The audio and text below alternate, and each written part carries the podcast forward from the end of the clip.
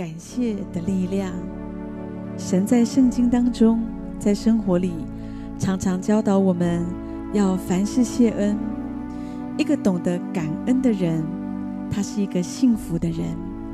感恩也是治疗忧郁最好的方法。你试着为你的困境来感谢神。也许你不明白，可是当你开始感谢的时候，你就会得到一个奇妙的力量。你会发现，忧郁的情绪透过你的感谢、你的赞美，它就会离开你的身上。怪不得诗人说：“我要以诗歌赞美神的名，要以感谢称他为大。”诗人又说：“我们要来感谢他，用诗歌向神欢呼。愿他们以感谢为祭献给神。”欢呼诉说他的作为，神伟大的仆人保罗也是这样对我们说：“他说，感谢神常率领我们在基督耶稣里夸胜。所以，当我们感谢神的时候，我们就可以拥有得胜的力量。有一个真实的故事，让我们看见感谢所带来的神迹，感谢所带来伟大的力量。”说到有一个教会的师母，她得了胃癌，她想到自己还不到五十岁，她竟然得到癌症。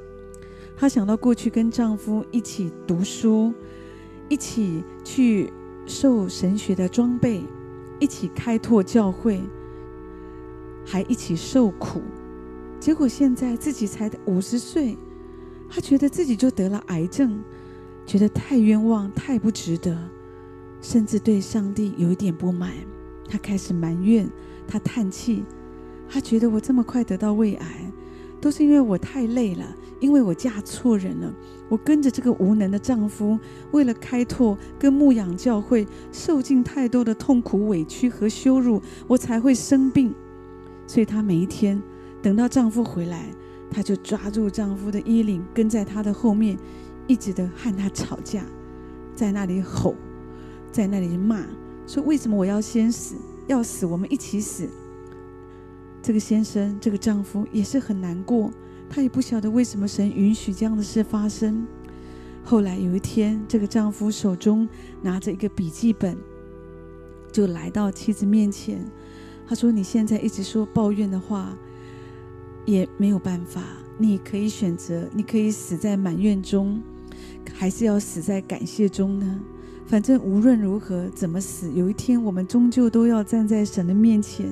既然如此，我们死着感谢，不是比我们死在抱怨中更好吗？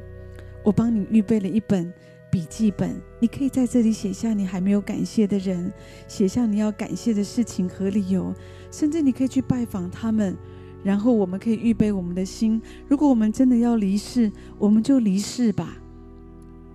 丈夫这样子的建议，妻子虽然听起来也不太痛快，可是想想也对啊，我都生病了，还生这个重病，我一直抱怨也没有用，有一天我还是得站在上帝的面前。既然抱怨也是死，感谢也是死，那我不如来感谢好了。所以她就拿起丈夫为她预备的笔记本，她开始写下她要感谢的人、感谢的事情和理由。第二天，她甚至开始一家一家的去拜访他们，谢谢这些曾经帮助她的人，对他们说：“谢谢你，谢谢你过去帮助我，我真的感谢你。现在我快要死了，在我离世之前，我只想对你说谢谢。不过就这样过了好几天啊，本来这个死气沉沉的太太，她的脸上开始有了活力，有了精神。”因为她拜访感谢完每一户之后，哎，她的心情就不一样。后来她去医院检查身体，令人惊讶的是，医生在她的身上竟然找不到任何的癌细胞，她的胃癌完全得到了医治。而是我们很难想象这种事情是神话吧？不可能吧？是啊，神所做的。神要做的就是不可能的事情啊！神可以使那个不好的都变成好的，埋怨跟批评带给癌症更多死亡的威力，可是感谢和赞美却带来消灭癌症的力量。所以，当这个师母她禁止自己的嘴，不再抱怨，而开始说感谢的话，这样的一个习惯，或者说开始调整他的话语。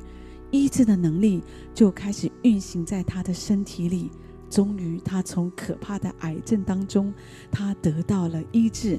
所以感谢的话语是使人得着医治和恩惠的捷径。今天也许你没有像他遇到这么可怕的事，可是你也拥有你自己的困境，那不妨我们来感谢。抱怨也是痛苦，不如感谢来改变你的生命。而且改变你的环境，透过感谢，你得着从神来的力量，你真的会经历到，真的很不一样诶。